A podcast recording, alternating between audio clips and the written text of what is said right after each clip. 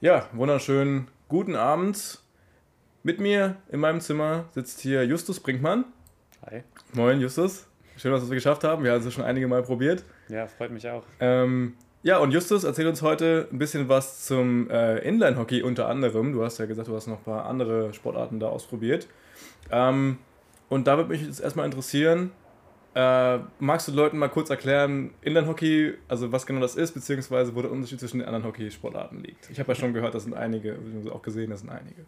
Ja, es ist äh, relativ kompliziert äh, und man verliert, glaube ich, schnell den Überblick als, als jemand, der sich nicht damit auseinandersetzt.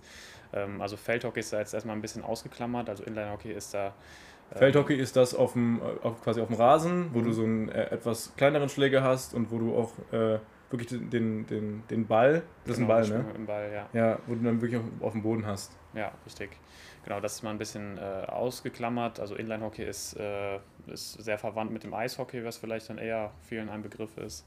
Und äh, ja, in diese, diese Familie der, der Sportarten, die Eishockey sehr ähnlich sind, würde dann auch noch Inline-Skater-Hockey fallen. Ähm, was, was dann ein bisschen anders ist. Und, vielleicht auch also Inline-Hockey und Inline-Skate-Hockey ist nochmal was anderes? Genau, das sind auch nochmal zwei Sportarten. Und dann ah, fährt man nicht auf Inline-Skates? ja, genau. Erkläre ich gern gleich. Okay, okay. Ähm, und, und Rollhockey gibt es dann auch noch. Ähm, das ist aber ja, nochmal was ganz anderes, wird dann mit Rollschuhen gespielt und nicht mit, mit Inline-Skates, ah, okay. die du gerade schon angesprochen hast. Wirklich mit diesen klassischen Rollschuhen, wie man sie aus den 80er Jahren irgendwie kennt. Und ja, dann auch wieder mit, genau. genau. und dann auch wieder mit einem kürzeren Schläger und mit einem Ball und das ist dann schon wieder mehr in Richtung Feldhockey vielleicht. Genau, aber ähm, ja, also Inline-Hockey und Inline-Skater-Hockey sind eigentlich beide aus dem Eishockey entstanden, einfach ähm, ja, aus der Not, dass man Eishockey eigentlich ja, in den selten oder in den wenigsten Teilen der Welt irgendwie das ganze Jahr spielen kann. Und dann hat sich das halt so entwickelt, dass man ja im Sommer irgendwie auch, auch zuerst auf Rollschuhen, später dann auf Inlinern ähm, ja, Hockey gespielt hat. Und äh, ja, Skaterhockey ist das, was heutzutage ähm, mit einem Ball gespielt wird und ja, mit, mit mehr Körperkontakt, mit ein bisschen anderen Regeln, aber auch als Eishockey. Und Inline-Hockey ist das, äh, was, was mit einem Puck gespielt wird und was auch international gespielt wird, also wo es auch eine Weltmeisterschaft gibt und den internationalen Verband und was ähm, ja, Mitglied im olympischen äh, Verband sozusagen ist. Ähm, ja, genau, das sind so erstmal die, die groben Unterschiede. Im Inline-Hockey wird ein bisschen weniger mit Körper gespielt, man hat ähm, ein bisschen andere Regeln noch und halt, wie gesagt, der größte Unterschied, was dann auch für viele Spieler, die sich entscheiden müssen zwischen Inline-Hockey und Inline-Skater-Hockey, ähm, ist, dass man im Inline-Hockey, wie gesagt, mit dem Puck spielt und im Skate-Hockey mit dem Ball. Ah, okay. Ich habe mir nämlich, nämlich gestern im Vorfeld äh, zur Podcast-Folge noch was angeschaut und war dann ganz äh, über, überrascht. Und zwar gab es da so verschiedene Sachen, die je nachdem, in welchem in welcher Region man ist, also ob man jetzt zum Beispiel einfach EU so äh, das nennt oder in äh, Großbritannien oder in den USA, da ist es nämlich irgendwie Rink-Hockey, dann ist es im selben aber noch Inline-Hockey. Dann gibt es Roller-Hockey, Inline-Hockey, was aber auch also nochmal andere Bedeutung hat. Und noch Quad Hockey und nochmal Roller Hockey. Ja. Also heißt ähnliche Begriffe, die aber in, je nachdem, wo du bist, was anderes bedeuten. Ja, also vielleicht kann ich versuchen, ein bisschen Licht ins Dunkel zu bringen. Ja? Also ähm, ja, Ring Hockey ist, äh, vielleicht hast du was anderes gefunden, aber so wie ich Ring Hockey kenne, wird es nicht mit irgendwie Rollschuhen oder Inliner gespielt, sondern es ist eher so in Richtung Floorball, also Uni-Hockey so in die Richtung, also mit einem, äh, mit einem Plastikschläger und einem leichten Ball mhm. und dann ähm, aber ja, auch also ohne, mit, ohne normalen Schuhen. Mit normalen Schuhen. Weil ich hatte nämlich das so gesehen, dass es quasi so, so war wie dieses, ähm, äh, was meinst du gerade? Floor, Floor, Floorball. Floorball ähm, aber eben, je nachdem, was, was gerade gemeint war, äh, auch mit, mit, äh, mit Inline Skates. Okay. Aber halt, ja. also ohne groß irgendwie Schoner oder so. Es sah ja. quasi aus wie Mischung okay, das wäre ja, wär dann wahrscheinlich äh, Rollhockey, also mit, also ja. so kenne ich das dann. Genau, Aber, und, äh, ja. und das sah schon echt wild aus. Äh, die hatten auch so einen anderen Strafraum und so, so einen eckigen zum Beispiel. Ähm, also ich, ich habe mir gedacht, so, oh, krass, also gerade da hätte ich jetzt nicht erwartet, dass es da so viele verschiedene Unterkategorien gibt, aber mittlerweile ist es ja bei voll vielen Sportarten so, dass es noch so Nebendinger gibt, zum Beispiel auch beim äh, Basketball ja 3x3 oder sowas, ne? Und doch genau. vielleicht da nochmal ohne Ende. Also ich glaube, da bist du gar nicht fertig, wenn du alle Sportarten durchgehst. Ja, vielleicht ja. einmal noch ganz interessant, wenn wir uns in der Folge ein bisschen auf vielleicht auf Inline-Hockey konzentrieren möchten, weil mit Skater-Hockey habe ich persönlich nicht so viel zu tun. Ähm, also Inline-Hockey heißt international eigentlich Roller-Hockey. Mhm. Ja, ähm, also wenn man auch in den USA zum Beispiel sich die Ligen anschaut, die, oder wenn man da. Da steht hier auch Rollerhockey, genau. genau. Wenn, wenn, man da nochmal, äh, vielleicht auch nach dem Podcast, was mich natürlich freuen würde, ein bisschen das Interesse geweckt wurde, man nochmal nachschauen möchte, dann international wird von Rollerhockey gesprochen und in Deutschland spricht man halt vom, vom Inline-Hockey. Okay. Ähm, du hast auch erzählt, dass du vorher äh, Eishockey gespielt hast, richtig? Mhm, genau. Ähm, dann würde mich natürlich direkt mal interessieren, wie groß ist der Unterschied, sofern es denn einen gibt, zwischen dem Eishockey und dem Inlandhockey und die Frage, ob das vielleicht jetzt mittlerweile irgendwie nicht mehr so groß ist, aber früher was anderes. Also ich kenne das zum Beispiel bei uns in der Straße, zum, äh, in so einer Spielstraße, da gab es oft Kinder, die halt einfach mit Roll, mit äh, hier mit Inlineskates ähm, ähm, dass die einfach dann ein bisschen Hockey gespielt haben auf so kleine Tore. Ist ja schnell aufgebaut, ist ja quasi auch wie beim Fußball simpel und brauchst nicht viel und so. Ähm, Gibt es ja auch hier in Köln an der, an der Jahnwiese immer so ein paar Kinder, die da ja. spielen. Ähm, hat das dann so mit angefangen oder ist es einfach mal, du spielst mal einfach gerne da, da mit? Sorry, eine echt lange Frage, merke Ja, also erstmal zu den, zu den Unterschieden oder die, die andere Frage gleich noch mit reingenommen. Ich habe mit Inline-Hockey angefangen, also so als, als ich neun war ungefähr. Und äh, da, da ging das los. Dass, also ich habe immer schon oder war immer schon gerne am Inliner fahren und äh, habe das schon von klein auf irgendwie gemacht mit meiner kleinen Schwester zusammen, mit meinem Papa. Und ähm, irgendwann hatten wir dann in der Grundschule eine Inline AG einfach. Da ging es gar nicht um Hockey, sondern einfach nur ums Inliner fahren. Und da waren dann ähm, die haben, das haben welche gemacht aus dem Inline-Hockey-Verein aus Düsseldorf und äh, die haben mich dann gefragt, ob ich nicht Lust hätte, irgendwie mal auf, auf ein Training da, an einem Flyer dabei und fand es total cool. Ich fand Eishockey auch schon immer cool, aber mhm. habe da irgendwie nie mit angefangen, ich weiß nicht warum. Und äh, dann war Inline-Hockey irgendwie eine Möglichkeit, das einmal Inliner fahren, was ich total cool fand, mit, mit diesem Hockeysport zu verbinden. Und das habe ich dann auch da gemacht, habe dann in Düsseldorf angefangen, auch erst mit der Laufschule und äh, später dann in den Jugendmannschaften. Witzig, dass es Laufschule heißt, obwohl ihr gar nicht lauft. Ja, genau. Fahrschule vielleicht besser. Ja, vielleicht. Ja, Fahrschule ist schon verbraucht leider. ja. Hm, okay. ja, und äh, irgendwann war dann das Problem, dass es halt nicht, nicht wirklich in NRW halt eine Liga gab für, für den Nachwuchsbereich oder man es ja außerhalb von NRW dann. Ah, okay. Dann wieder das typische, weil es so nischig auch irgendwo ist, genau. dass es nicht so viel Angebot gibt und dann. Also ich kenne bei der Foot, beim Football zum Beispiel, bei der GFL war es auch ein Riesending. Da hattest du dann sechs Vereine in ganz Deutschland, so ja. 19, 1950 oder 1970 oder so. Ne, 1980 sogar gerade noch ähm, gelesen. Und dann musstest du halt, keine Ahnung, Kilometer, hunderte Kilometer mit der ganzen Mannschaft da mit dem Zug oder mit, mit einem privaten Bus oder so dahin. Ja. Oder nicht aus selben Gründen bei euch dann erstmal eingestampft? Oder? Ja, eingestampft nicht, aber ich habe für mich dann entschieden, dass ich einfach Eishockey anfangen möchte, weil Weiß da die mehr. Infrastruktur mhm. deutlich besser ist. Gerade auch in NRW gibt es viele Vereine. Ähm, ja, du hast es angesprochen, also wir mussten, du musst dir vorstellen, wir waren dann wirklich mit einer, keine Ahnung, U14-Mannschaft oder so und, und mussten da, dann. kann doch keiner fahren selber, genau, muss ja die Eltern mitfahren. Genau, da musste, mussten sich zwei, drei Leute finden, die irgendwie so einen kleinen Bus fahren können und dann hast du da das Team in den Bus gesteckt morgens um 5.30 Uhr und dann bist du irgendwie erstmal viereinhalb Stunden nach Mannheim gefahren oder so. Boah. Und das ist halt mal ganz lustig, aber das machst du auch nicht auf Dauer mit so, mit so Kindern halt. Ja, ne? vor allem, wenn das ja wahrscheinlich auch ein wöchentlicher Spielbetrieb sein soll dann, ne? Ja, an den Wochenenden halt, ne? Und es, ja, das hat dann einfach wenig Sinn ergeben und irgendwann war es, also klingt dann doof, aber war es dann halt so ein bisschen, das dass er die, ja, ich einfach keine Challenge mehr hatte sozusagen. Also ich habe dann irgendwann bei der ersten Mannschaft halt mittrainiert und das war auch immer alles cool und so, aber das war jetzt nichts, dass ich mal gegen Gleichaltrige wirklich irgendwie mal antreten konnte und mal wirklich gucken konnte, wo stehe ich denn überhaupt. Mhm. Und ähm, ja, dann habe ich mit Eishockey angefangen, da war ich irgendwie 15 oder sowas, ähm, dann Rating gespielt. Dann war der nächste Eishockeyverein abseits äh, von der Düsseldorfer EG, die dann doch auf einem besseren Niveau gespielt haben, als das für mich irgendwie in Frage gekommen wäre dann da ja, bis zu U20 in der Regionalliga gespielt und äh, auf jeden Fall eine coole Erfahrung und vielleicht um zur Frage zurückzukehren, ist es auf jeden Fall ein anderer Sport. Also im Inlinehockey spielst du mit vier Feldspielern zum Beispiel, hm, nicht wie okay. im Eishockey mit fünf und äh, hast halt, ja, was anderes ist das Regelwerk. Im Inlinehockey hast du keinen Abseits, hast in der Regel auch kleinere Felder, sodass du das, das Abseits ist, äh, wenn ich es richtig verstanden habe, genauso wie beim Fußball auch. Also heißt, sobald ein, ein Spieler quasi ähm, ohne dass der Ball oder der, Puck in dem Fall ähm, vor dem ist oder irgendein anderer Gegenspieler, darfst du da erstmal nicht rein. In ja, so einer gewissen Zone. Das ist ein bisschen anders, genau. Es ist so ein, äh, ein Linienabseits. Das mhm. heißt, also im Eishockey jetzt ähm, hast du ja die dritte Linie, oder hast drei Linien sozusagen auf dem Feld und ähm, ja, die eine Linie markiert dann sozusagen den Eintritt in das Drittel und äh, du darfst halt,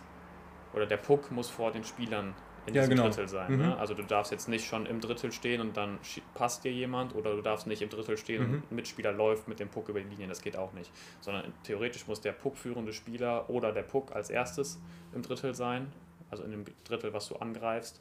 Und dann dürfen erst alle Spieler äh, auch in das Drittel fahren. Mhm. Das sieht man dann ganz oft im Eishockey, dass dann irgendwie welche diese diese Drittellinie abfahren ne, und dann halt warten, dass der Puck reingespielt wird oder dass der puckführende Spieler halt ähm, reinläuft äh, oder was auch mal ganz lustig aussieht, wenn man dann als Eishockeyspieler versucht, irgendwie mit dem, ähm, mit dem Schlittschuh irgendwie noch die blaue Linie zu berühren. Also eigentlich schon ganz im Drittel ist ah, okay, ne? und okay. dann aber irgendwie noch mit der Zehenspitze ja, so auf der Linie hängt, damit dann halt kein Abseits gepfiffen wird.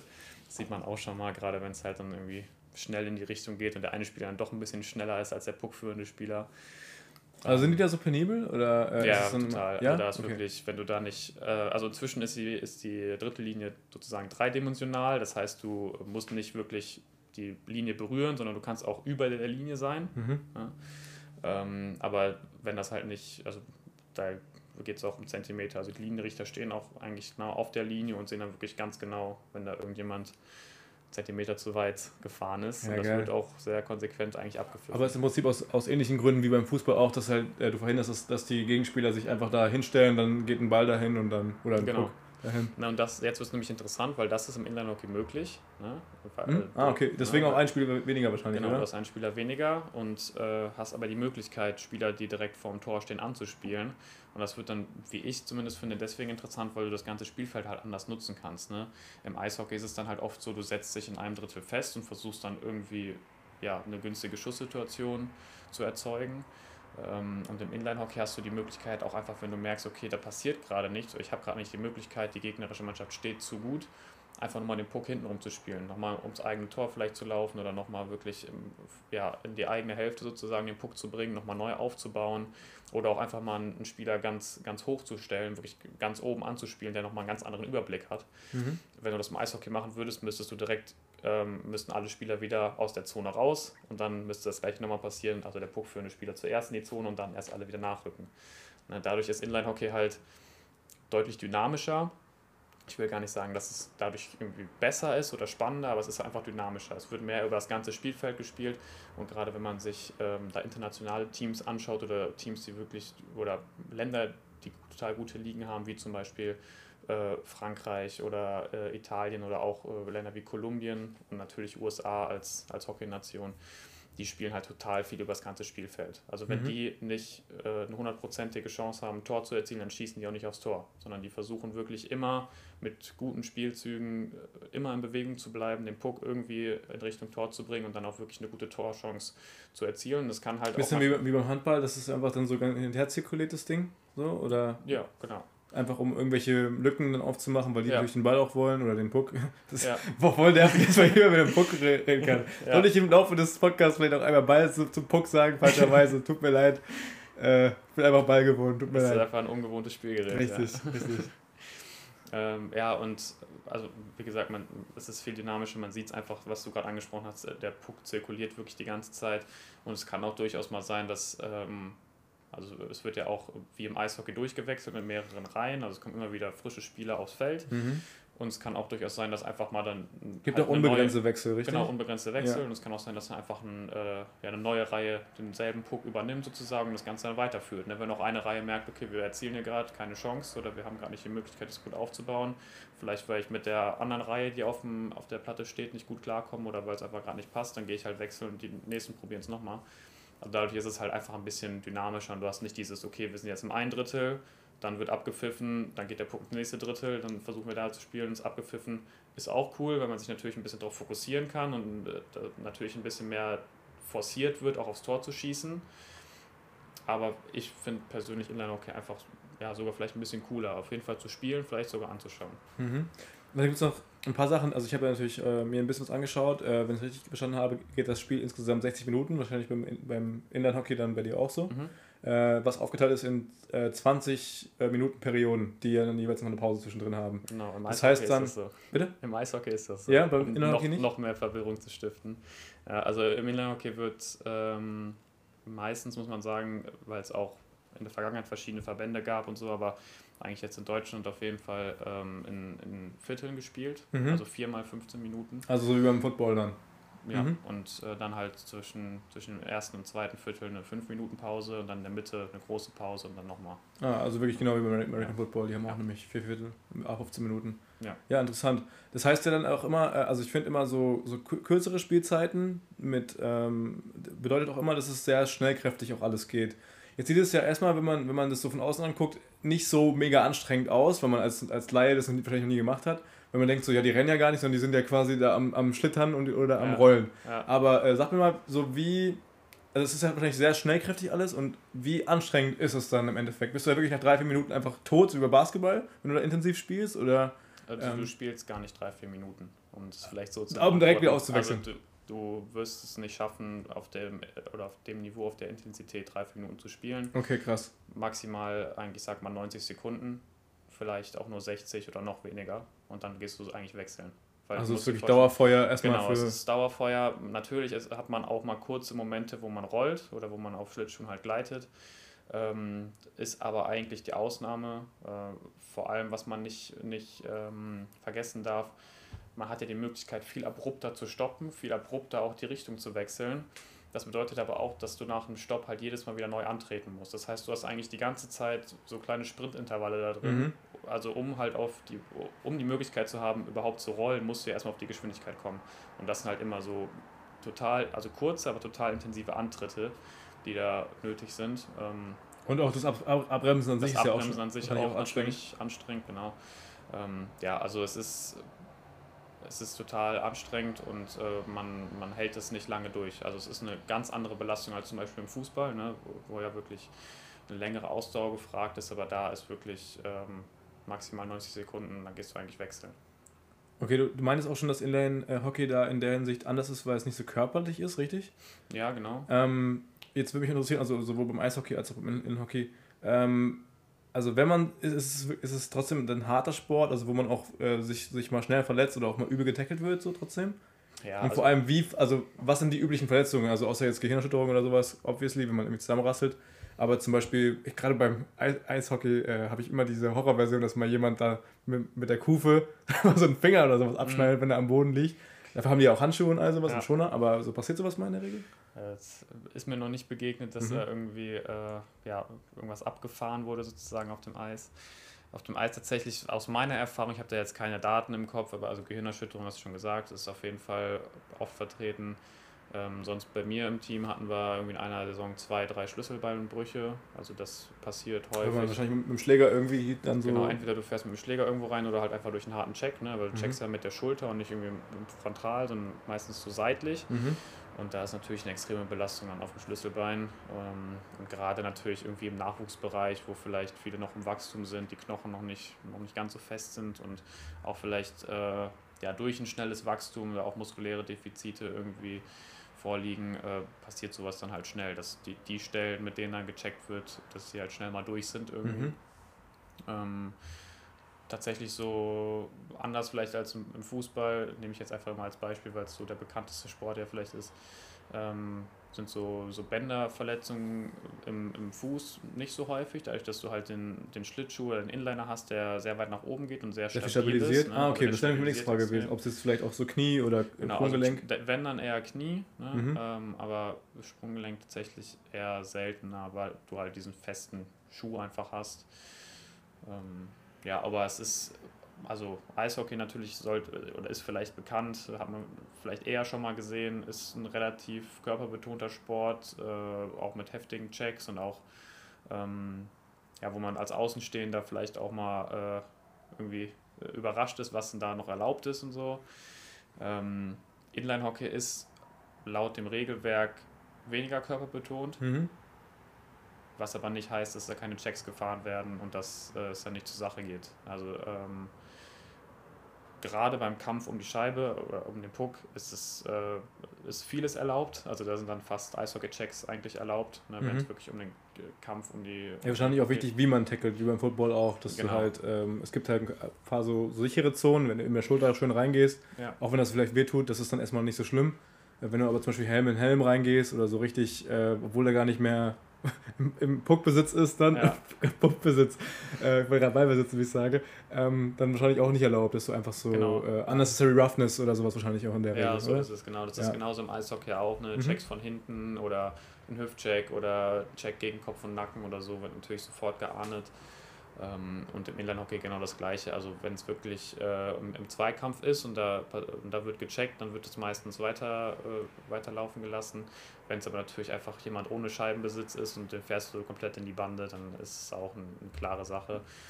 Ähm, es ist halt, also es hat einfach auch den Hintergrund, dass auf dem Eis, auch wenn das Eis eigentlich ja härter ist als jetzt irgendwie ein Inline-Hockey-Boden, wenn du da gecheckt wirst und du fällst hin, dann rutschst du halt weiter. Du hast halt dann kein abruptes Abbremsen. Mhm. Ne, wenn du das aber auf so einem Sportcourt machst, also dem speziellen Inline-Hockey-Boden oder auf dem Hallenboden, je nachdem, wo man spielt, dann du, du fällst hin und dann hast du einfach nochmal diesen Impact, der passiert, wenn du abrupt abbremst, äh, auf diesem Hallenboden zum Beispiel. Mhm. Und deswegen ist es halt ja ein bisschen, bisschen weniger körperbetont, aber gerade international, wenn man da hinschaut, äh, gibt sich das eigentlich werden Eishockey-Checks gefahren und da geht es eigentlich genauso zur Sache und dann ist es mehr auf dem Papier körperlos.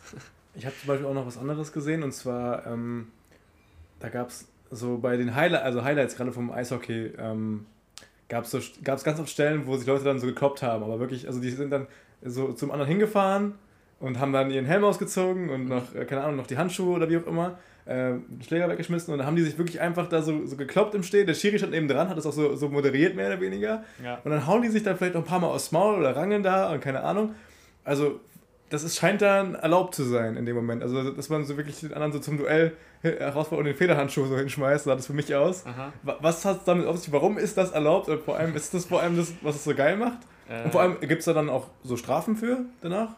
Oder ist das so toleriert irgendwie? Ja, es ist ein viel diskutiertes Thema und das ändert sich auch immer wieder und auch in den letzten Jahren und auch von Liga zu Liga. Ähm, also soweit ich weiß, ist es in der amerikanischen Liga schon noch erlaubt, sich auch, also wirklich zu kämpfen. In der deutschen Liga ist es in dem Sinne oder so halt nicht mehr erlaubt und es ist halt auch mit, mit stärkeren Strafen oder es wird halt jetzt stärker bestraft auch in der deutschen Liga. Ähm, ja, in der, in der NHL, in der amerikanischen Liga ist es wie gesagt, glaube ich, noch erlaubt und da hat es auch, äh, was viele dann immer so, so komisch aussieht, wenn der Schiri daneben steht und nichts macht. Das hat aber eigentlich halt den Hintergrund, dass man vermeiden möchte, dass die Schiedsrichter verletzen. Ne? Also die gehen halt ab dem Moment dazwischen, auch nicht die Hauptschiedsrichter, sondern die Linienrichter gehen ab dem Moment dazwischen, wo halt einer. das ist so wichtig, die kann man, die kann man ja, ja, genau. verbrauchen.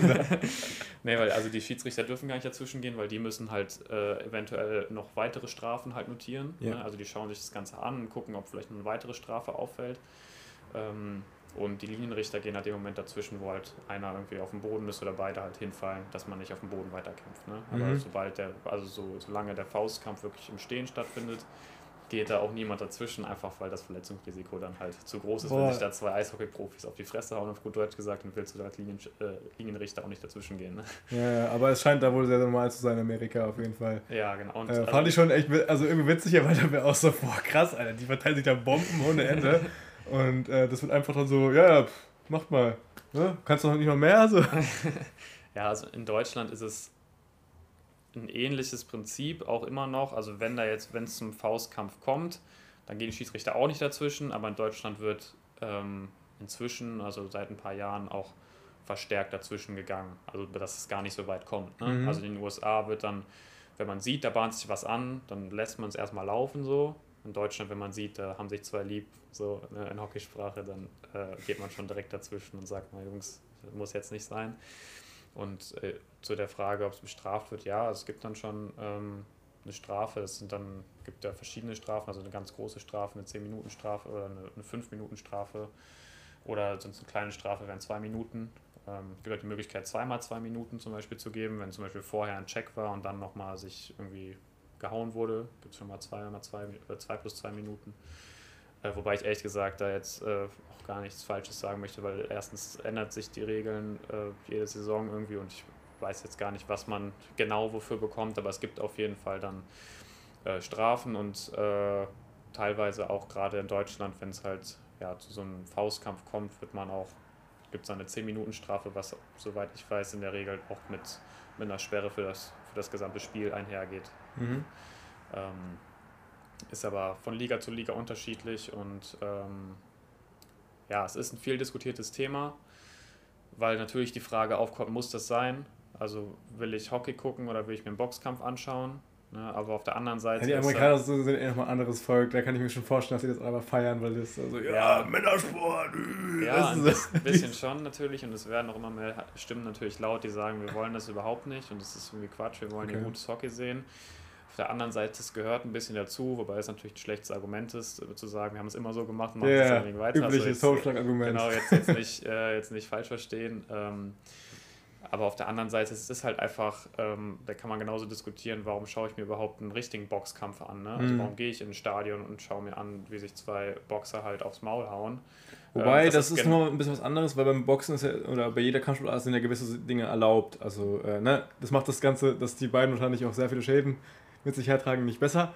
Aber da ist ja quasi so, dass beim Boxen darfst du ja wirklich auch nur gewisse Zonen oder gewisse Sachen sind auch zum Beispiel nicht erlaubt. Oder beim MMA, wo du quasi eigentlich fast alles darfst, darfst du zum Beispiel auch keine Elbows von oben geben, also wirklich so ganz schräg runter, äh, 12 to 6, glaube ich, heißt das. Äh, was den Braten jetzt auch nicht fett macht, weil du sonst einfach auch ja. mies kassierst. Aber ähm, ich schätze mal, das. Ne, ich weiß noch, was du sagen möchtest, aber das ist ähm, beim Boxen halt nochmal ein bisschen äh, regulierter, also quasi im Rahmen. Nicht wie auf der Straße oder im, im Ring jetzt oder bei dir im, ähm, auf dem Eishockeyfeld oder so. Ja, das stimmt. Aber gibt es beim Hockey dann eben nicht so massiv? Nee, also deutlich weniger noch als auf dem Eis. Okay.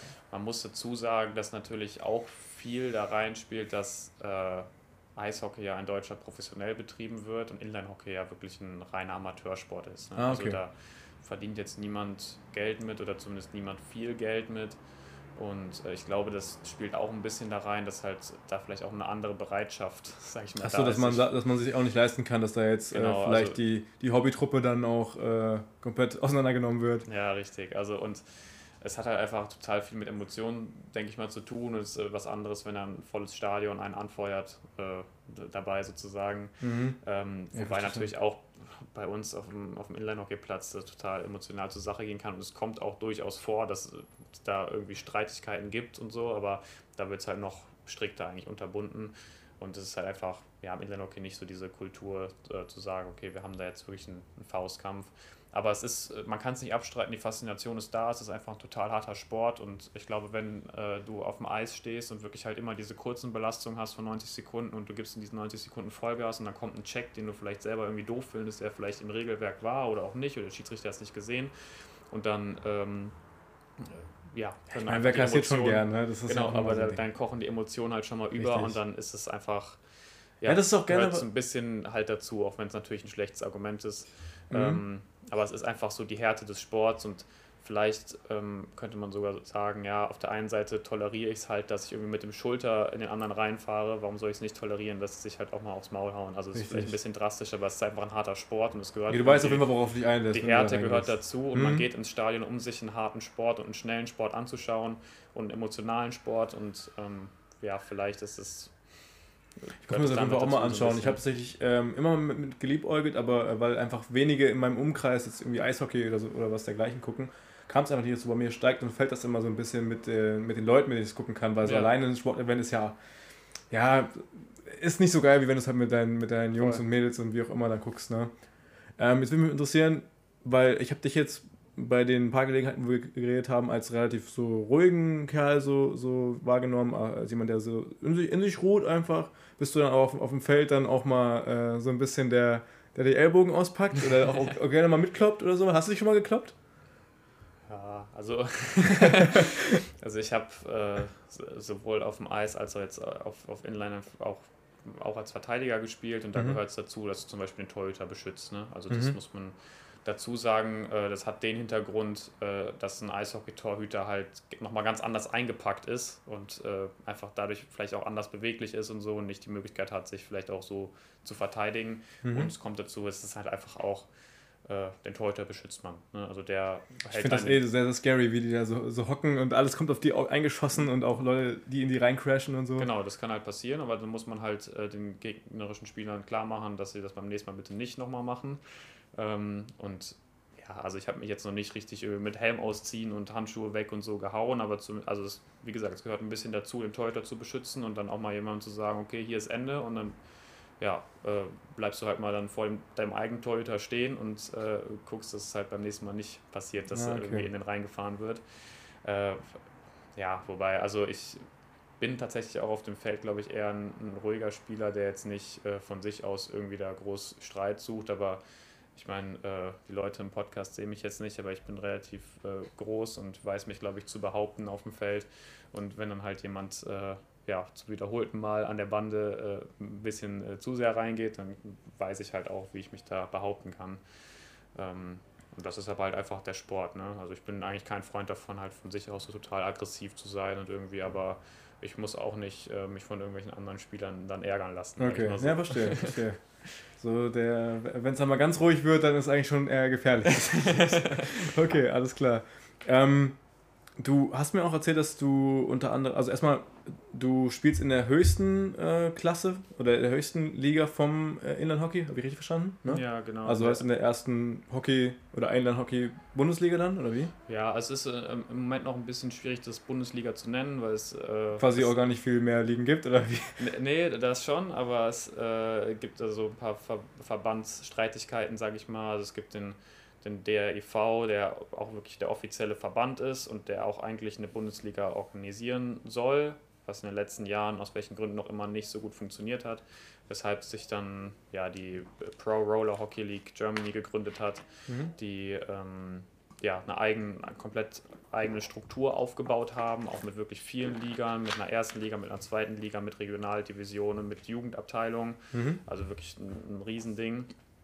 Ähm, die wollten sich auch eigentlich zusammenschließen und dann wirklich sagen, okay, das, was wir als Pro Roller Hockey League aufgebaut haben, ist dann wirklich auch offiziell die erste Bundesliga und zweite Bundesliga und NRW Division und keine Ahnung was. Das ist aus welchen Gründen aber auch immer gerade äh, oder im Moment ein bisschen schwierig, weswegen es dann offiziell auch noch ein Bundesliga oder ein deutsches Meisterschaftsturnier vom Deutschen Rollsport- und Inlandverband gab. Ähm, ja, aber man, man kann so, also das, das, wo ich spiele in der Pro Division, der PRHL sozusagen, ist die, die höchste Liga, in der man in Deutschland spielen kann. Mhm. Gibt dann, wie gesagt, noch ein Konkurrenzturnier so ein bisschen, wo aber auch viele Spieler halt, die in der einen Liga spielen, auch da noch mitspielen und so. Also weil das, das Doofe dabei ist halt immer so ein bisschen, da wird dann irgendwie viel Politik gemacht und die Leute, die den Sport mögen, wollen eigentlich nur zocken und wollen eigentlich nur spielen. Ja, das ist immer mhm. so ein mhm. bisschen doof, aber. Er erinnert mich ein bisschen an diese Gründungsgeschichte von der, von der ähm, deutschen äh, American Football Liga. Da ja. war auch ein riesiges Hin und Her und, und dann so und so. Und dann hat jeder sein eigenes Süppchen gekocht und im Endeffekt genau so hättest du die eigentlich alle unter einen Hut bringen können und dann wären alle happy gewesen, aber geht es ja immer auch um Interessen. Ne? Ja, und im Moment Leute sich dann halt auch gerne mal die Taschen voll machen oder so ein Monopol drauf haben. Ja, voll. Schwierig. Also Im Moment fragen Leider im Sport immer so ein Ding. Ne? Ja, ja, leider. Aber im Moment fragen sich eigentlich alle Aktiven in dem Sport, warum es nicht einfach äh, klappt, dass man da diesen Zusammenschluss irgendwie findet. Ähm, und ich weiß nicht, welche Gründe das hat, aber es ist einfach ja, schade, dass es äh, so noch nicht geklappt hat, aber ich bin da guter Dinge, dass es in den nächsten Jahren klappen wird, weil man sieht einfach, es gibt viele Leute, die Inline-Hockey spielen wollen und es mhm. gibt viele Leute, die das cool finden. Ähm, und ja, es wäre schade, das dann nicht unter ein Dach irgendwie zu, ja, zu bringen. Ja, aber um die Frage zu beantworten, genau, also in, der, in dieser PRHL, also der Pro Roller Hockey League Germany, spiele ich mit den Üdesheim Renegades, also aus Neues Üdesheim in der Pro Division und das ist dann sozusagen durfte sich sogar auch eine Saison die Bundesliga nennen. Das ist mhm. immer so ein bisschen hin und her. Also es wird nicht, es wird inoffiziell erste Bundesliga genannt, aber es ist noch keine erste Bundesliga. So ja, genau. Also man darf es eigentlich noch nicht erste Bundesliga nennen, aber okay. es ist die Pro Division, also die Division 1. Und äh, genau, das ist sozusagen die höchste Spielklasse. Ähm, wobei da nochmal möchte ich darauf verweisen, dass es halt nicht professionell betrieben wird. Also alle machen das halt hobbymäßig und es gibt natürlich ein paar Sponsoren, die dann irgendwas zur Verfügung stellen und die irgendwie und, und jeder versucht sich einzubringen und aber es ist äh, ja, ich finde es immer ein bisschen unfair oder ein bisschen schwierig zu sagen, dass ich jetzt äh, mhm. irgendwie in der höchsten Liga spiele, aber es gibt auf jeden Fall deutlich bessere Hockeyspieler und Inline-Hockeyspieler auch. Ähm, ist halt immer nur die Frage, wie das Ganze organisiert ist und ja, aber es ist trotzdem die erste, die erste Liga sozusagen. Da sind echt gute Spieler dabei mhm. und es macht echt zunehmend Spaß, auch dazu zu schauen, weil halt dann im Sommer über viele Eishockey-Profis zum Beispiel mitspielen von den Kölner Haien, von der Düsseldorf. Ah, das wäre nämlich noch ein Fall gewesen. Also ob ja. das dann so ist wie beim Volleyball, Beachvolleyball, dass man einfach dann zu einer gewissen Saisonzeit dann einfach auch mal dahin wechselt. Also ja. das geht, weil das nicht sich überlappt oder so. Nee, genau. Es ist auch das Ziel gewesen von dieser PRHL, dass wirklich die Saison dann startet, wenn die Eissaison aufhört, weil einfach so ein bisschen zurück zu den Anfängen. Daher kommt Inline-Hockey halt, dass man in der Off-Season nicht nur Krafttraining macht, sondern auch irgendwie Hockey spielen möchte und dass man damit eine Möglichkeit schafft, halt für die ganzen Eishockeyspieler in Deutschland oder Eishockeyspielerinnen auch ähm, im Sommer aktiv zu sein und irgendwie mit dem Puck Hockey spielen zu können. Was ja auch mittlerweile voll, also voll gut entwickelt ist, dass es so Straßen oder diese, diese Hallenhockey-Pucks äh, gibt, die aber sich fast so verhalten wie so ein, wie so ein Eishockey-Puck. Ja, ne? genau, das ist relativ abgefahren. Ja. Ich finde es immer so krass, weil wirklich, sobald du in irgendeine Sportart reingehst, dann gibt es äh, so ein Universum, was du plötzlich dann so äh, äh, auf einmal siehst, ja. was es nicht alles gibt drumherum und spezielles Equipment und Tools und, und dass da wirklich richtig viel Arbeit reingesteckt wird, dass einfach diese Sportart funktioniert. Also finde ich immer crazy. Ähm, ist aber, ist das beim, beim Eishockey oder beim ähm, Inlandhockey, ähm, ist es da so eine hohe Einstiegshürde, was Equipment angeht, oder hält sich das in Grenzen? Ist wahrscheinlich das erste Ding so schon mal teuer, aber danach, wenn man drin ist, ist es nicht mehr so schlimm, oder? Ja, es ist, es ist schon ein teurer Sport auf jeden Fall. Ah, okay. Ähm, Hätte ich jetzt, weil es ja so, dass so, so easy ist, mit den Inlinern zum Beispiel anzufangen und mit ein bisschen ja, Schonern also, und so. Eishockey noch mal mehr als Inline-Hockey definitiv. Äh, auch dem geschuldet, dass du im Eishockey noch mehr Ausrüstung brauchst. Das habe ich gerade noch gar nicht erwähnt, auch bei der Diskussion, wie, wie welche Checks gefahren werden. Auf dem Eis bist du wirklich komplett eingepackt, hast eine Schutzhose, also, ja, angefangen mit Schlittschuhen, Schienbeinschoner, Schutzhose, einen Tiefschutz. Ähm, dann El Ellbogenschoner, dann äh, genauso Pads, also Schulterschutz mhm. und, und Helm. Ähm, und äh, bei Inlinern ja, Inline-Hockey auch ähnlich, nur du verzichtest auf die Schutzhose und auf den Brustpanzer. Das heißt, wenn du einen Check fährst, dann hast du halt keinen Schulterschutz. ähm, auch deswegen ist es ein bisschen, äh, ja, ein bisschen weniger körperbetont. Vor allem, was ich aber auch witzig finde, wenn es eben auch so viel äh, Equipment also zum, zum Schutz gibt, sowas wie eben Schoner, habe ich festgestellt, dass, dass man sich da drin auch, ich habe mal Football gespielt, so ein halbes Jahr, dass man sich da drin aber auch so, un, so unbesiegbar fühlt und so mhm. unverwundbar, dass man auch noch gerne mal lieber in so einen Tackle reingeht, weil man denkt, ja, ich merke ja sowieso nichts. Mhm. Aber also wenn der halt zum Beispiel der, der Kopfstand plötzlich unter den Schultern hängt, dann bist du halt am Arsch. ja. Ja, man muss das schon aufpassen. Also es ist schon, äh, da muss sich dessen bewusst sein, dass was passieren kann. Aber auf der anderen Seite wird es natürlich auch trainiert, weil es zum Sport dazugehört.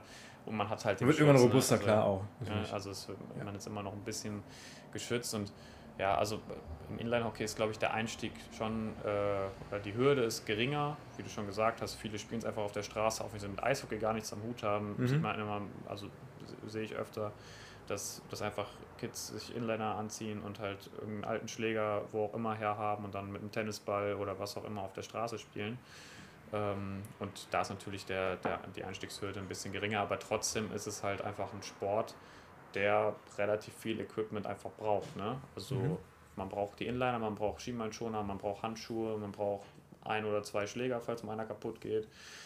Ähm, ja, Ellbogenschoner, Helm ähm, und kommt noch dazu, dass es halt einfach nicht die Möglichkeit gibt, wie zum Beispiel in so einem extrem breiten Sport wie Fußball, dass man äh, in jedem Dorf, an jeder Ecke einen Fußballplatz hat und mit einem Verein, mit einer Vereinsstruktur. Das ist halt mehr irgendeine Spielstraße, die du dann da mal so zweckentfremdest oder so ein Kreisverkehr, der ein bisschen größer ist, gibt es ja. Genau, einmal, einmal ja, das. Und wenn du dann halt merkst, ich finde den Sport geil und ich möchte in irgendeinen Verein gehen, dann musst du halt gucken, wo gibt es einen Verein und musst im Zweifel halt irgendwie da ja. auch hinfahren. Und dann kommt noch hinzu, du musst gerade auch im Nachwuchsbereich dann auch natürlich zu den Turnieren und so wieder fahren. Ne? Also es ist besser geworden auf jeden Fall zu dem, was ich halt in meiner Jugendphase sozusagen äh, erlebt habe, aber es ist trotzdem immer noch nicht so einfach auf einem niedrigen Niveau halt zum Beispiel viele Spiele zu veranstalten, weil man einfach innerhalb einer Stadt irgendwie zehn Vereine hat. Mhm. Sondern äh, du musst dann halt wirklich einfach NRW-weit fahren oder sogar halt deutschlandweit. Ja, und das ist äh, natürlich auch ein Kostenfaktor, der irgendwie, den man dann nicht vernachlässigen kann. Ähm, aber es gibt immer mehr Vereine, die es anbieten und es gibt immer mehr Möglichkeiten, das irgendwie zu spielen. Und es gibt auch immer mehr Eishockeyvereine, die den Sommer über dann halt Inline-Hockey anbieten. Ähm, hat auch für die Eishockeyvereine den Vorteil, dass nicht wie in der Vergangenheit, wenn dann äh, Sommertraining war, die ganzen, die ganzen Kinder irgendwie abgewandert sind zum Handball oder zum Fußball, und dass sie dann wirklich auch im Sommer über Hockey spielen können und im Verein bleiben. Weil das war wirklich in der Vergangenheit ein Problem. Ne? Die hatten dann gerade im Kindesalter, man kann es verstehen, hat man vielleicht noch nicht so den Leistungsanspruch und will einfach nur irgendeine Teamsportart machen.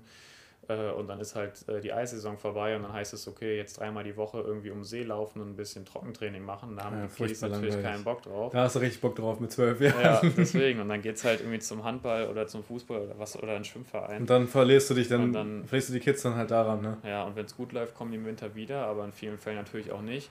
Und das, dem wird jetzt ein bisschen entgegengewirkt, indem man halt einfach ja, ähm, Sportcourt anschafft, also diesen Inline-Hockeyboden, den im Sommer dann auch in den Eishallen verlegt und dann auch wirklich die Möglichkeit hat. Ach, die, äh, die Eishallen werden umfunktioniert? Genau, die Eishallen tauen dann ab. Ne? Also das war eh schon immer so. Also es gibt weniger Eishallen, nur das ganze Jahr einfach Eis. Außer wenn die für irgendwelche so ähm, ne, Ice-Skating-Sachen da benutzt werden. Ja, genau. Und, oder es gibt halt auch, also in Köln, hier die Köln Arena 2 hat das ganze Jahr Eis als Trainingshalle für die Kölner Haie zum Beispiel. Ähm, aber das sind, sind Ausnahmen in Deutschland. Also die Kostet ja auch wahrscheinlich genau, ziemlich viel, diese total teuer, das im Sommer über halt drunter zu kühlen. Ähm, ja, aber deswegen die meisten Hallen werden abgetaut und da wird jetzt inzwischen, ist so ein bisschen der Trend oder was auch total cool ist, dass halt einfach ein Sportcourt reingelegt wird und dann entweder, also die Eishockey-Teams halt äh, wirklich auf, auf Inlinern trainieren und Inline-Hockey spielen und das nebenbei hat den schönen Nebeneffekt, dass man in Düsseldorf und Ratingen sieht, dass dann wirklich eine komplette Inline-Hockey-Liga da auch noch irgendwie rausgebaut äh, wird, also eine, eine komplette Hobbyliga, wo einfach ja, Teams, die eigentlich von der Straße kommen, vielleicht die Möglichkeit haben, auf ein. Im wahrsten Sinne von der Straße kommen. Ja, im wahrsten Sinne von der Straße kommen. dann die Möglichkeit haben, irgendwie äh, ja, auf einem richtigen Boden mit einem ja, Ligabetrieb sozusagen zu spielen, sich gegen andere Teams äh, zu behaupten. Ähm, ist echt eine, eine coole Entwicklung. Ich bin gespannt, was dann da noch kommt. Du hast eben auch mal die äh, also Jugend so ein bisschen angesprochen, ne? wie das damals so gewesen ist, dass zum Beispiel die ganzen Leute nicht mehr nachkommen, weil die in andere Sportarten gehen. Ähm, du bist selber auch Trainer im Inline-Hockey? Oder bist du im Eishockey? Im Inline-Hockey bist du Trainer? Genau. Ähm, heißt wie, also erstmal, was findest du so, so nice daran, Trainer zu sein? Das ähm, habe ich tatsächlich bisher noch, glaube ich, erst einen Trainer hier drin gehabt. Ähm, was findest du so nice daran und was ist dein, dein Ansatz? Also heißt, was versuchst du den, den Kindern dann zu vermitteln? Was die dann für den Sport oder auch vielleicht fürs Leben, keine Ahnung, gibt ja auch dieses Mentoring. Ich finde das voll geil eigentlich. Ähm, wenn, wenn so ein Trainer auch irgendwie so ein bisschen so ein Stück weit so ein, so ein Ziehpapa ist oder keine Ahnung, so der Mentor fürs Leben. Was gibst du den, den Kindern mit an, an Sport und an Lebensweisheiten? ja, also ich äh, bin Trainer wirklich für die ganz Kleinen sozusagen, also für die, die mit dem Inline-Fahren anfangen möchten. Also in der Laufschule hatten wir ja gerade schon angesprochen. Dann. Und äh, ja, da geht es wirklich erstmal nur darum, sicher auf Inlinern zu stehen, auch so ein bisschen Fallschule, also was passiert, wenn ich mal mich nicht mehr auf den Inlinern halten kann, dann ist immer eine gute Idee, nach vorne zu fallen, weil da habe ich meine Knie, da habe ich meine Ellbogen, da habe ich meine Hände, mhm. kann ich mich abfangen, weil wenn ich nach hinten falle, lande ich auf dem Hintern und das kann doof sein. Ne, also Steißbein auch. Genau, deswegen solche nee, Sachen üben wir da. Und äh, ja, da geht es in erster Linie wirklich darum, Inliner fahren zu lernen, Spaß am Inliner fahren, an dieser gesamten Bewegung, einfach die Grundlage zu schaffen, weil bei dem Sport ist es einfach wichtig, dass du das äh, total gut drauf hast. Du darfst dann nicht drüber nachdenken, was du mit deinen Füßen machst, wenn du irgendwie ein Tor schießen möchtest, sondern du musst einfach laufen, wie als würdest ja, du normal mega. laufen. Also ich finde es so krass, dass die sich nicht selber da irgendwie in die Hacken fahren, äh, also sich dann selber ein Bein stellen oder auch äh, wenn die Leute ineinander fahren, dass da jetzt auch nicht so mega viel passiert, dass die auch in der Regel ganz gut rumkommen, trotz allem noch mit Schläger und so. Ja. Also ich finde es so krass, wie geschmeidig manche Leute auf dem Eis unterwegs sind. Genau, und ich, ich versuche da ein bisschen die Grundlage für zu legen, ne, dass halt äh, ja, da irgendwie gute Inliner-Fahrerinnen und Fahrer raus werden. Und ja, es macht total viel Spaß. Also man, die, die Kinder haben ja wirklich Vorfreude darauf, auf so ein Training. Ne? Also die freuen sich dann wirklich äh, die ganze Woche dann drauf, wenn wieder Mittwoch ist sozusagen und sie wieder trainieren können. Und äh, ja, also ich versuche so ein bisschen zu kombinieren. Also in der ein bisschen halt Spaß, dass man wirklich vielleicht auch einfach Fangen spielt oder mal ein bisschen Handball sozusagen auf Inlinern zum Beispiel mhm. oder einfach so ein bisschen andere Sportarten damit reinbringen. So, die Spielfähigkeit. Genau, die Spielfähigkeit. Sehr gut. Ja, genau. Sehr gut, da hat einer aufgepasst. du warst eins. Ja. Ähm. Aber finde ich auch insgesamt sehr interessant, dass es ja wirklich ähm, scheinbar so ein, so ein Ding ist, dass du diese ganzen anderen Sachen aus Sportarten halt in, in eine spezifische Sportart mit, mitnehmen kannst. Ne? Ja. Dass es halt voll wichtig ist, diese Grundlagen zu schaffen.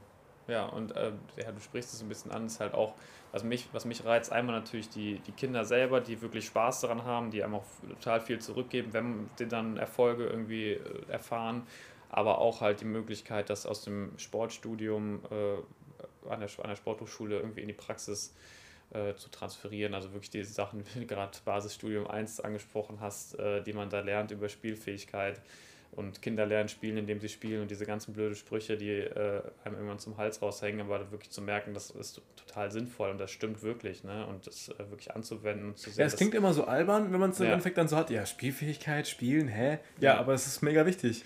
Ja. Ne? und äh, vielleicht als, als kurzes Beispiel, ich muss dazu sagen, in letzter Zeit schaffe ich es einfach nicht so regelmäßig da zu sein. Also wir haben noch einen anderen Trainer, der das macht und ich bin dann aber, ich versuche so gut es geht zu unterstützen und da ähm, ja, mit meiner Expertise, wie auch immer, äh, auszuhelfen.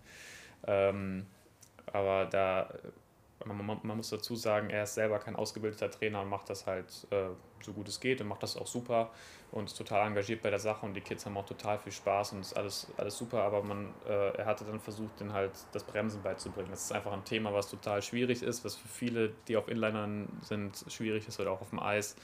Äh, viele kennen vielleicht äh, diese, diese Stopper an den, an den Inlinern, die man so im Laden kaufen kann. Ne? Also, dass man so mit der, mit der Ferse sozusagen ah, ja, mhm. bremst. Äh, das ist verboten. Ne? Also gibt es im Inline-Hockey nicht. Einfach dadurch, dass Wahrscheinlich auch wie beim Eishockey, dass du halt wirklich genau, dann so mit, mit, den Kufen so, so dich reinstemmen musst. So. Ja, richtig. Du machst wirklich so einen Hockey-Stop eigentlich. Also, mhm. das ist das Ziel dieser, dieser Stopper hinten ist halt einfach, also der würde einem sozusagen, wenn du die Füße übersetzt, zum Beispiel würdest du da selber dran hängen bleiben und der macht Streifen auf dem Boden das ist einfach nicht erlaubt. Mhm. Deswegen versuchen wir schon direkt, wenn die Kinder das erste Mal da sind, diesen Stopper abzuschrauben, ne, dass sie sich ja gar nicht dran gewöhnen. Und äh, um dazu zurückzukommen, äh, er hat, also mein, mein Trainerkollege hatte dann versucht, den Kids irgendwie in den letzten Wochen Bremsen beizubringen. Das hat irgendwie nicht so gut funktioniert und keine Ahnung. Und dann habe ich das einfach mal angewendet, was uns in der Sporthochschule gesagt wird und habe mich Dieses hingestellt. implizite Lernen, dass du quasi genau. irgendwas machst, wo das, wo das... Erstmal nicht sagen, wie es geht, mhm. sondern erstmal, okay, ihr habt eine Aufgabe, ich stelle mich hier hin in der Mitte des Spielfeldes und ihr lauft mit einer gewissen Geschwindigkeit auf mich zu und ich möchte, dass ihr alle vor mir stehen bleibt. Alle auf mich zugelaufen, alle stehen geblieben, haben alle gebremst. Ne? Also natürlich war das kein perfekter Hockeystop. Natürlich hat sich auch einer hingelegt oder einer hat sich im Kreis gedreht oder einer ist eine Kurve gefahren. Aber die sind nach einer gewissen Zeit alle stehen geblieben. Ich habe erstmal gesagt, sehr geil, ihr habt gerade alle gebremst. Ne? Und da hast du schon gemerkt, das war ein totales Erfolgserlebnis erstmal für die, weil das haben die ja gar nicht realisiert. Die konnten natürlich alle Kurven fahren, die konnten alle irgendwie stehen bleiben, aber das war ja nicht das, was die bei der ersten Mannschaft gesehen haben, was das Bremsen Richtig. ist. Ne? Aber das musst du dann erstmal zeigen, okay, das war jetzt schon eine Bremsung, das war schon total cool und ihr seid alle stehen geblieben, ohne euch zu verletzen, alles super. Ne? Und dann kann man darauf aufbauen, weil viele sind einfach intuitiv schon mal so eine Kurve gefahren. Ne? Und genau das ist die Einleitbewegung ins Bremsen beim Hockey. Ne? Mit beiden Beinen eine Kurve fahren, die dann immer enger zu fahren, bis du irgendwann ins Rutschen kommst und dann halt wirklich einen Hockeystop fährst. Und das haben wir dann auch in der Einheit gemacht und es hat wirklich bei allen funktioniert. Die konnten alle am Ende wirklich so einen kleinen Hockeystop fahren.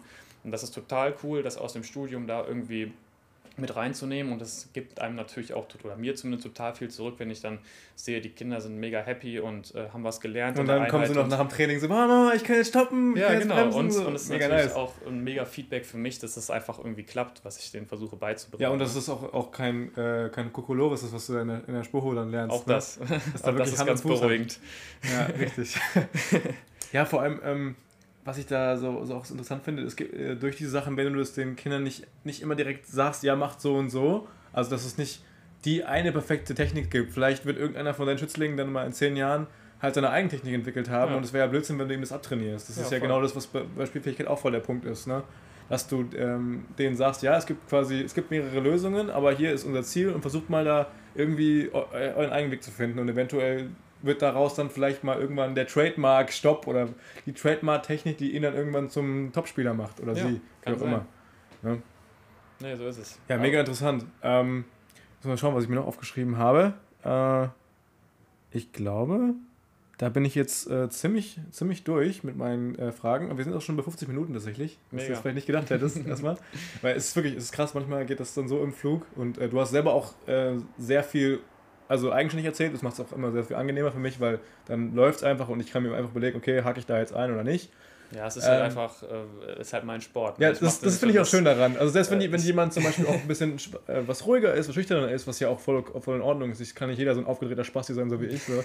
ähm, das finde ich immer geil, weil wie so diese Augen dann anfangen zu leuchten und Leute dann über ihre Passion erzählen und dann plötzlich ähm, richtig auftauen und sich dann auch wohlfühlen, weil dann also dann kommt man auch in der Regel nicht ins Stoppen, weil wenn du deine Passion erzählst deinen Freunden oder so und die hören zu, dann bist du ja auch ganz normal. Ne? Deswegen ja. finde ich es cool, dass du da so offensichtlich so Feuer und Flamme bist.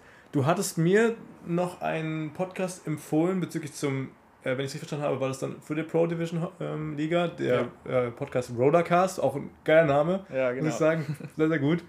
Ähm, ist das so sowas, wenn man sich dafür interessiert oder vielleicht auch schon selber drin ist und noch nicht wusste, dass es existiert, äh, wo man dann einfach immer so am Ball bleibt, Woche für Woche? Oder ja, wie genau funktioniert der?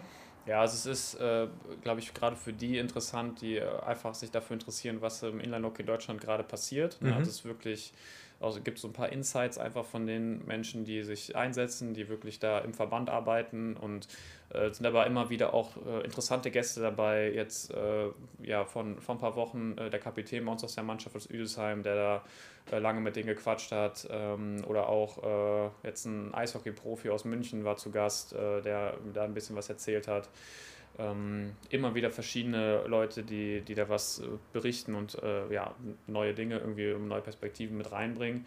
Äh, kann man auf jeden Fall mal reinhören, ist sehr interessant. Ja, gibt es bei Spotify, auch bei anderen Anbietern, glaube ich, heißt, hast du schon gesagt, Rollercast. Ähm, und sonst natürlich die Möglichkeit auch, äh, wenn man sich informieren möchte, auf Instagram zum Beispiel zu schauen, gibt es die äh, Pro Roller Hockey League Germany mit einem eigenen Account. Sonst, da findet man dann auch die, die Teams und die äh, ja, die Kontakte zu den Teams, auch zum, zum Beispiel zu den Üdesheim Renegades oder auch ja, zu anderen Mannschaften in ganz Deutschland äh, sind da in der Regel verlinkt. Und gibt auch inzwischen eine sehr, sehr coole Website, ähm, sowohl vom DAEV, also vom Deutschen Rollsport- und Inlandverband mit der Inlandhockey-Abteilung, als auch von der PRHL, wo man sich dann weiter informieren kann. Super, wunderbar. ähm, zum Abschluss noch vielleicht, wenn du mit irgendwas kommen möchtest, was dir noch am, am Herzen liegt, wenn du jemanden grüßen möchtest oder wenn es irgendwie Vorbilder gibt, die äh, irgendwie nennenswert, also die man vielleicht auch kennt, ähm, würde ich jetzt dir die Möglichkeit geben, das jetzt anzusprechen? Ja, also Vorbilder äh, vielleicht nicht, aber wenn ich äh, ja, relativ inspirierend finde, was ich cool finde auf jeden Fall, ist, ich ja, Marcel Müller, der lange bei den Kölner Haien gespielt hat als Eishockey-Profi, auch in der NHL war und jetzt in, in Krefeld spielt. Äh, ist es denn gewöhnlich, dass deutsche Spieler auch in der NHL sind? Oder ist es nee, so ist wie beim Basketball so, auch dass die eher schon, Mangelware sind? Schon Mangelware, ja. Mhm. Also ist schon, schon eine Ausnahme. Also wirklich ein total guter Hockeyspieler. Ähm, was soll ich sagen? Also er ist auch äh, ja, schon, schon jahrelanger Inline-Hockeyspieler, auch äh, sehr engagiert da und äh, auch mit, mit eigenem, eigenem Team äh, unterwegs, auch international. Ähm, hat er, schon, hat er schon viel gespielt, beim Sparta Cup zum Beispiel äh, in Spanien mit seinem Team. Ähm, ja, und ist da sehr engagiert und ja, ich habe die Möglichkeit oder hatte jetzt in der Vergangenheit oft die Möglichkeit, äh, mit ihm zusammen in Üdesheim zu trainieren. Oh, cool. Ähm, und ja, äh, ist, sehr, sehr cool. Ich glaube, er hatte sogar sich jetzt auch da beim Verband ein bisschen engagiert und äh, ja, aber es zeigt so ein bisschen, dass da ja, der Schulterschluss so ein bisschen gerade passiert zwischen Eishockey und Inlinehockey, was in der Vergangenheit ja gerade seitens des Eishockeys irgendwie ja immer so ein bisschen verpönt war, wo man gesagt hat, ja, Inlinehockey ist ja der körperlose Sport und der Sommersport und das wollen wir eigentlich nicht und das macht ihr. Immer diese Lagerbildung, das ist ja. furchtbar, egal wo du hingehst. So, die einen sagen immer, ja, die sind voll die Weicheier, boah, die sind voll die äh, so Proleten. ja, genau. Wirklich, obwohl man ja eigentlich, eigentlich im Endeffekt ist man ja im selben Boot eigentlich, ne? Ja, genau. Und äh, das ist ein ganz schönes Beispiel, dass man auch als Eishockeyspieler total guter Inline-Hockeyspieler sein kann. Und wenn man den Sport als solches liebt, egal ob auf dem Eis oder auf Inlinern und egal ob mit Puck oder mit Ball, dass da, glaube ich, schon irgendwie viel möglich ist und dass das auch ja, inspirierend sein kann für viele. Und äh, ja, ich glaube, das ist eine, eine ganz, ganz coole Sache noch zum Abschluss. Ja, geil. Okay, wenn du sonst ähm, jetzt nicht vorhast, noch deine Omi zu grüßen oder so, dann. Äh, Die grüße ich nächstes Wochenende persönlich. Sehr schön, wunderbar. Dann äh, würde ich sagen, machen wir hier bei knapp 53 Minuten, oder genau 53 Minuten gerade geworden, äh, machen wir doch mal hier einen Cut. Ähm, macht man auch einen Cut beim Eishockey oder? Ja, kann man, kann man, Okay, gut. Sagen. Perfekt. Ich wollte mich grad, war nicht sicher, ob ich sagen kann, ob ich da mich vielleicht blamiere, aber dann machen wir jetzt quasi einen Cut, wie auch auf dem Eis, zum Bremsen oder zum Richtung wechseln, wie auch immer. Mhm. Ich habe ja davon nicht so viel Ahnung. Äh, danke auf jeden Fall für deine Zeit, dass es auch geklappt hat.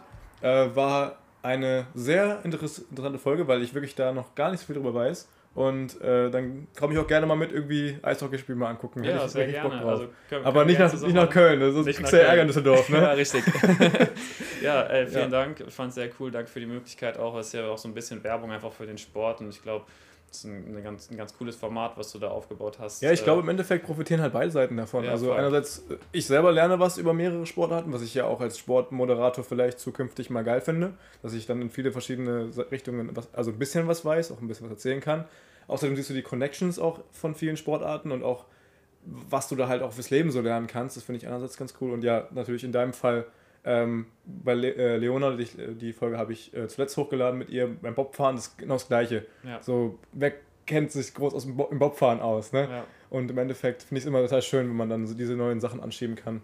Ne? Ja, total cool. Danke dir. Ja, dann noch einen wunderschönen Rest vom Tag wünsche ich dir. Abend vielmehr. Äh, komm gut nach Hause. Danke und sehr. dann, äh, ja, euch an den äh, angeschlossenen Empfangsgeräten einen äh, ebenso traumhaften Tag, morgen, Abend, wie auch immer. Und äh, dann hört doch gerne das nächste Mal rein. Ich habe die Folge tatsächlich auch schon aufgenommen mit meinem Kumpel Patrick. Ähm, Patrick Hauser unter anderem. Unter anderem, also nur mit Patrick Hauser aufgenommen. ähm, die kommt als nächstes raus. Bis dahin, ja, äh, bleibt anständig und bis dann. Ciao, ciao.